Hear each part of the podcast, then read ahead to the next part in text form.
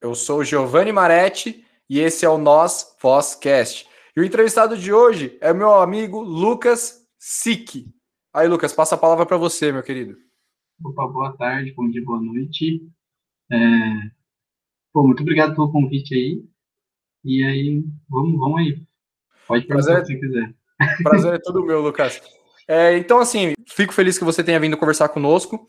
Te chamei porque você é um cara ligado à música, tem um vasto conhecimento na, da área musical, de história de música, manja muito de som nacional, som internacional, som não convencional também, você manja muito. E eu já gostaria de começar o, bate-papo com o seu próprio trabalho, né? Com o seu trabalho do álbum Sick, que eu particularmente gostei. É um álbum muito bem elaborado, um som muito bem feito. Meu, meus parabéns. É, tem uma mistura assim de flerta com alguma coisa um pouco antiga, atual, um som índia, não sei se eu posso dizer isso, mas assim, se, se, eu gostaria que você expusesse melhor o seu trabalho e que você fale melhor sobre ele do que eu, né?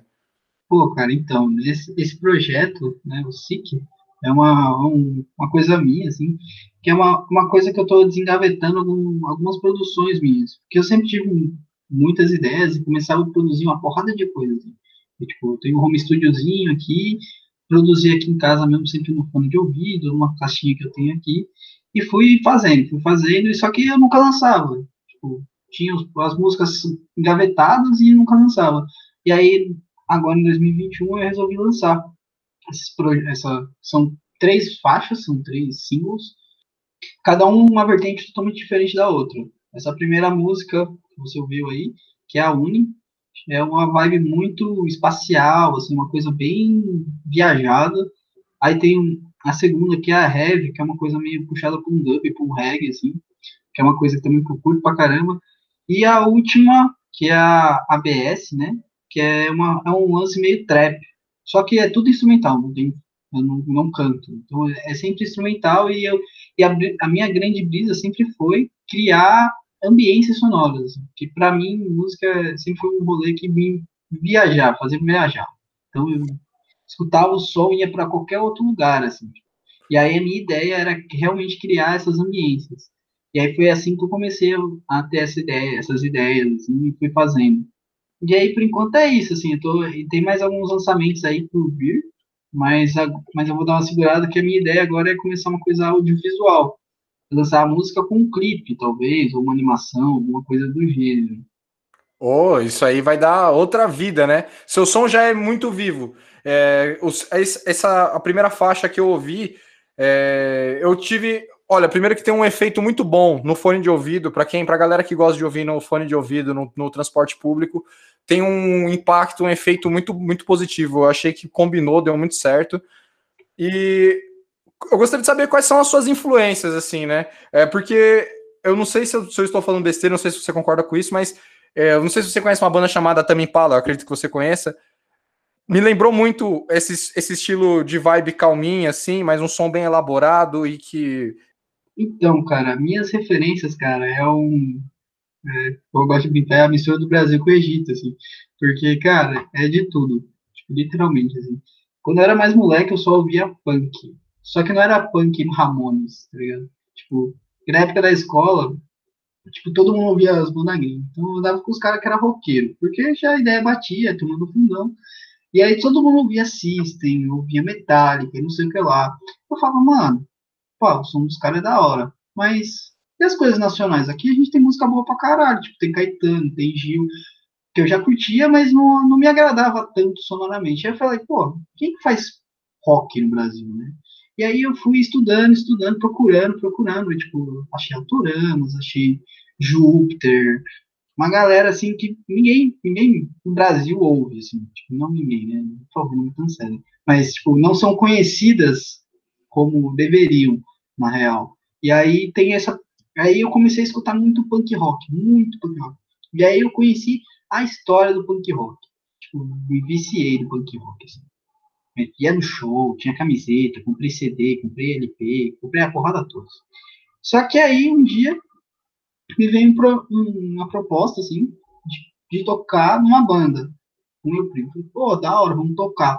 Só que eu cheguei lá, era uma banda de axé, mano. Eu só sabia tocar punk rock. Tipo, eu sabia tocar três acordes. E o bagulho era animal, assim. A banda era sensacional. Tipo, aí eu falei, puta que pariu, me fudi agora. Pode cortar os palavrões, pode um pi aí depois. Não, qualquer coisa eu coloco depois no modo para maiores de 18 anos, fique tranquilo. Pô, eu falei, mano, me fudi, vou ter que estudar pra caralho. Aqui aí, pô, só que aí nessa época eu tava estudando contrabaixo acústico na EMESP. Isso foi uma coisa que me ajudou pra caramba, esse lance musical. Porque assim, o pessoal acha que axé é só o pessoal dançar. Mas, cara, teoricamente, é, na teoria musical, cara, o axé é muito rico, assim. São, é, é muito rápido. E, por exemplo, né, existe um rolê na, na teoria musical que são os modos gregos. E o contrabaixo nunca tá tocando a nota principal, sei lá, a guitarra tá tocando um Lá. Só que o baixo não tá tocando esse Lá, ele tá tocando um outro rolê por causa desse modus grego que modula. Só que tipo, imagina eu, que vim no punk rock, que tocava tudo igual, todo mundo tocava igual, caí numa banda de axé de paraquedas fechado. Aí eu fui estudar e fui conhecer música, música nacional. E aí conheci coisa pra caramba. Explodi minha cabeça, assim, sabe aquele meme que o cara explodindo a cabeça? Foi isso. E aí eu fui conhecer Ticoãs, fui conhecer umas outras paradas, fui conhecer coisa internacional também, que tem uma vibe muito louca. Caetano, Gil, Gal. Tipo, era uma banda de axé que tinha um viés mais nesse, nesse rolê mais cult nacional. Assim, a banda não deu certo. A gente fez três shows num apartamento, naquele apartamento que a gente ensaiava ali no centro. Só que aí, tipo, isso me enriqueceu musicalmente gigantesco, assim. Tanto que. E foi uma quebra de preconceito também, assim, né? Porque você até então só saiu do cenário do punk rock total, tinha uma visão voltada para produzir é, música pesada, né? e você acabar no axé.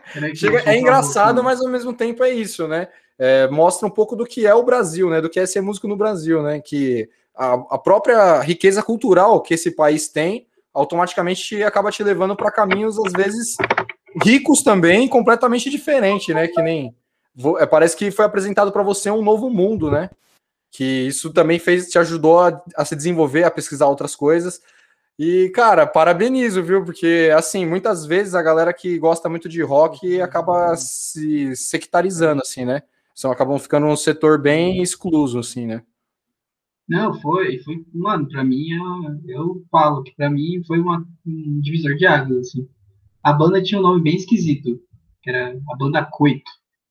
Coito?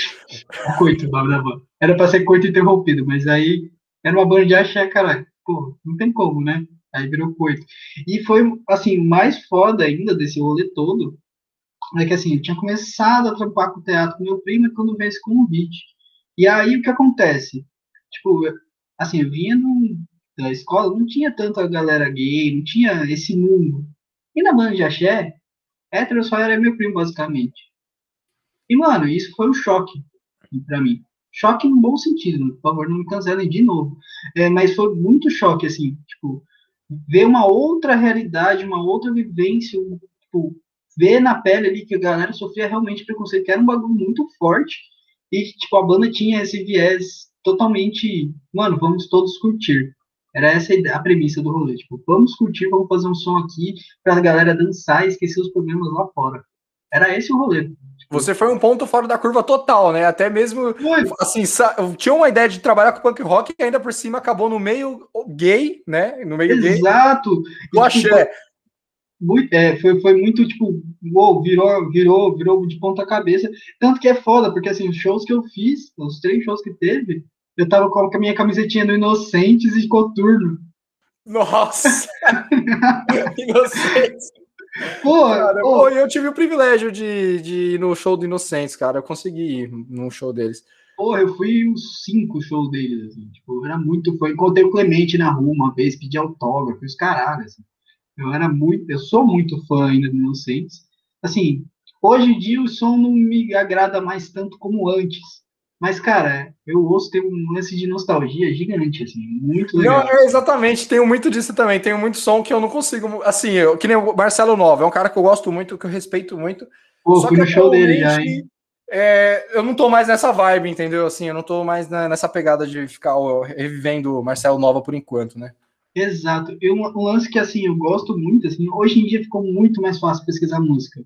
Antigamente era um rolê muito difícil de, de, de achar coisas novas independentes. Tipo, ah, sei lá, tinha um MySpace. Só que as coisas tinham uma qualidade tão ruim. Não, não menosprezando o trampo dos caras, de outras pessoas, mas, tipo, as coisas chegavam com uma qualidade ruim.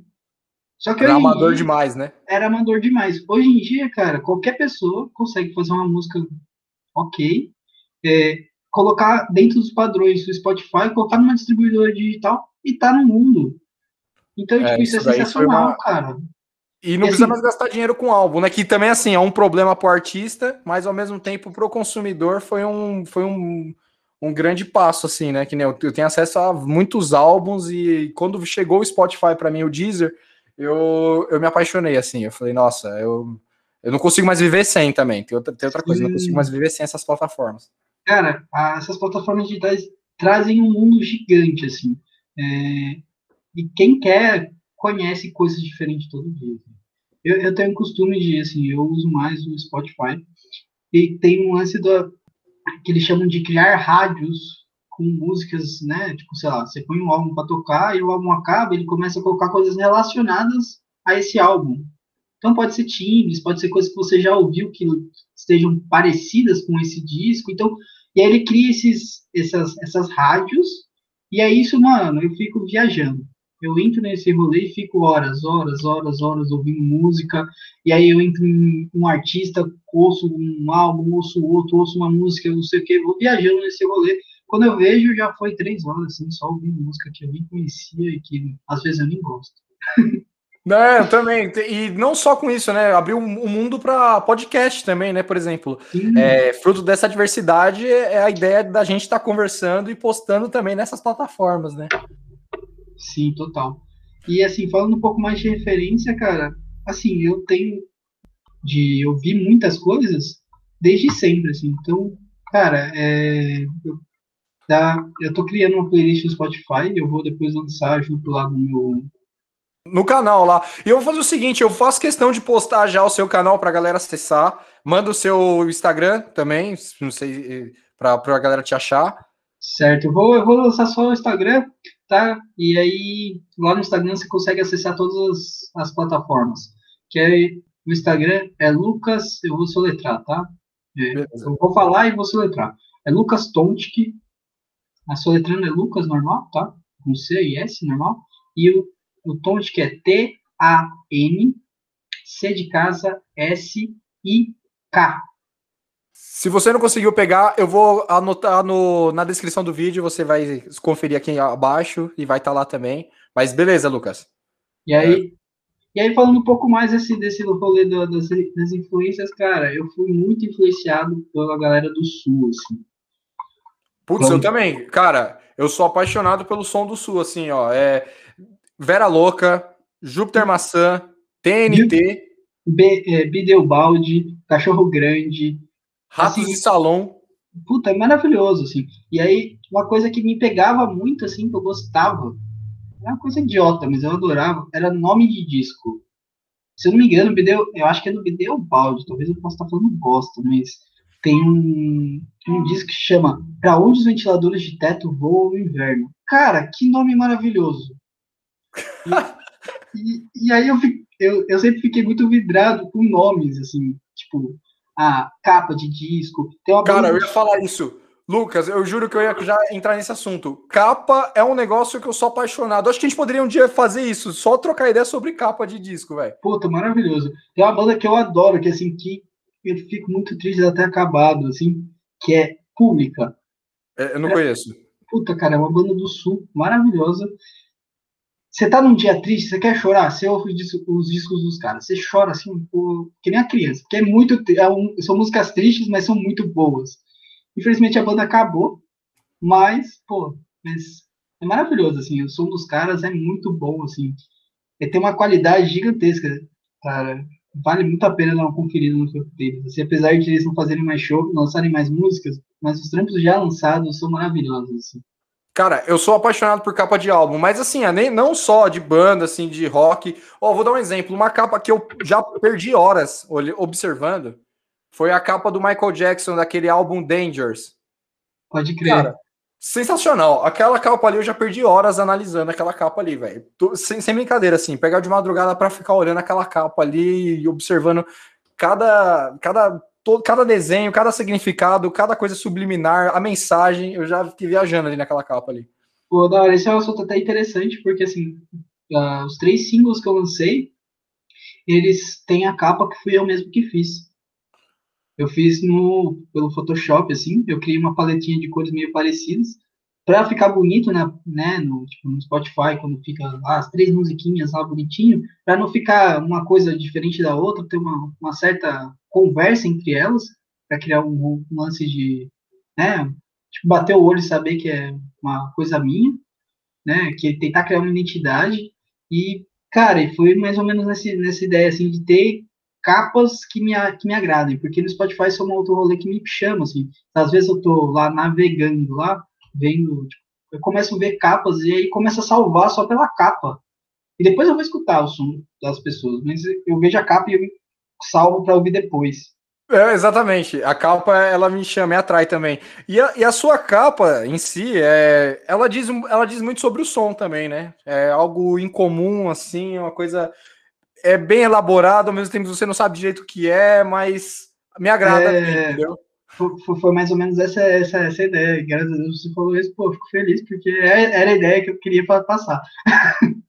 e é agradável de ver, assim, você não sabe o jeito que é. E a, e a profundidade, né? Assim, né? Tem aquele. Como se fosse um, um, um, buraco, né? Mas parece um olho. Cara, é profundo, tem muita. Fala muito sobre o seu som, assim também. É, é para cada um tirar a sua própria interpretação. E são sons instrumentais, então, cara, você pode viajar e falar. Dá uma ideia do que você interpretou depois. Pode Beleza, faço questão. Depois. Vou observar algum, algumas horinhas também interessante, eu achei interessante isso. E planos para o futuro, né? Eu vi que você falou que tem para lançar mais, mais algum, algum álbum, tá fazendo trabalho em parceria com alguém. Como é que tá a, a sua vida nesse sentido de Cara, musical? Acabou de sair um trampo ontem, né? Ontem foi dia 24, que foi uma parceria com um amigo meu que a gente fez uma trilha uma peça de teatro, que é um monólogo, que é bem interessante também. A apresentação foi ontem. Ai, não sei se vai ficar disponível no YouTube, eu acho que não. Mas provavelmente vai ter outras apresentações, aí o pessoal fica ligado aí no Instagram que quando eu tiver eu vou falar. E para os próximos, os próximos planos, cara, é elas começar a produzir coisas audiovisuais, assim. Parcerias eu estou fechando algumas, mas ainda nada concreto. Né? Estou tentando puxar umas coisas, né, com uma coisa, uma pegada um pouco mais brasileira, vamos dizer assim, né? Tipo sanfona, timbres mais nacionais, mas para tá, dar essa cara. Assim, eu sinto que a gente precisa ter mais identidade musical, assim, não tem tanto. Assim. Apesar do funk ser uma puta referência mundial no Brasil, nós temos outras coisas além do funk. Sabe? Sensacional. Lucas, não, sensacional, cara. E não eu fico funk, ansioso para esse trabalho que ele saia. E o dia que você, o dia que acontecer essa nova apresentação, né, dessa, de, que, desse, dessa peça de teatro que você acabou de citar, Pode me mandar, eu compartilho no meu Instagram também. Uh, divulgo para geral. Eu acho que assim temos que ocupar esses outros espaços que também são ricos e que às vezes a gente não dá tanta atenção assim, né? A gente sim. assim, né? No geral, né? Não, sim, sim. É, isso é uma coisa, assim, eu acho muito legal, assim, que graças à pandemia, graças não, né? Porque foi uma coisa legal, mas devido à pandemia, a, a arte está se reinventando. Então, tipo, por exemplo, grupos de teatro, estou fazendo peças de teatro, só que não é tipo uma, uma câmera filmando o palco e a peça acontecendo.